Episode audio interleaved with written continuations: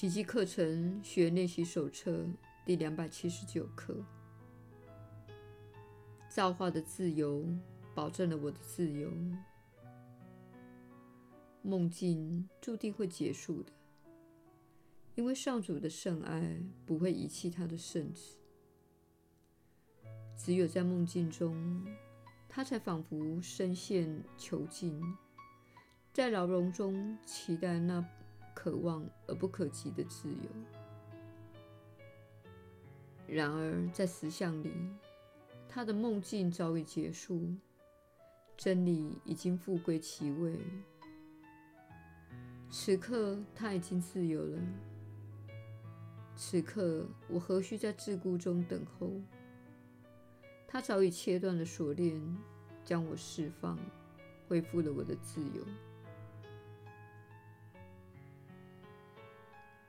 今天，我要接受你的许诺，而且深信不疑。我的天父深爱他亲自创造的圣子，你岂会吝惜自己早已赐我的礼物？耶稣的引导。你确实是有福之人，我是你所知的耶稣。你难道没有发现，只有人类会囚禁事物？他们囚禁动物，囚禁自己。自由创造及自我展现，乃是活在这世上一种自然的存在模式。即使是活在分裂之境。你仍然想要自由，想要创造，想要放松，并且做自己。你在这个世界上所感受到的束缚，乃是由你自己所创造出来的。意思是，这些束缚的出现是由于你相信它们。你可能相信自己是脆弱的，或相信自己是缺乏自由的。你相信自己必须牺牲或受苦，才能变得神圣。如果你目前活在缺乏自由的状态，我们希望你即刻进入内心，并问问自己：我是如何囚禁自己的？当我想象自己为了自由而挣脱束缚，内心立刻浮现出来的信念是什么？当你只是考虑要活出自由时，内心马上浮现出来的反对声音，正是囚禁你的观念和信念。他们就在你的心中，你可以轻易地发现他们。只要想象自己逃脱出来，你就会听到小五的声音告诉你，不能这样做，以及其中的理由。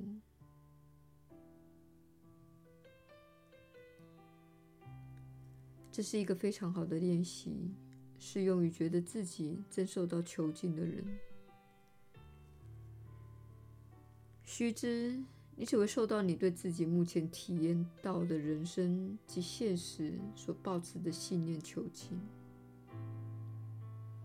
因此，请信赖课程练习会为你揭示如何获得自由，以及如何尊敬你被赋予的美妙而充满爱的造化。你的生命以及你与神的连接，要知道你是拥有钥匙的人。你无需受苦，无需牺牲，也无需以任何的方式囚禁自己。那仅仅是心中一个错误的想法。但是你全心全意相信这个错误的想法。因此，必须由你来找出这个错误的想法，最终也必须由你心甘情愿地放下它。如果你心中有囚禁的信念，那么这信念并非源自神灵，它并不属于爱，它出自于小我，而且是限制性的信念和观念。请了解，当你随着时间而改变，你现在相信的一些事，在几年后会令你觉得有点荒谬。你会看着自己的人生、心灵和身体，因为这些教诲而获得疗愈的。同时，你会开始了解到，那个监牢确实是你自己所打造的。我是你所知的耶稣。我们明天再会。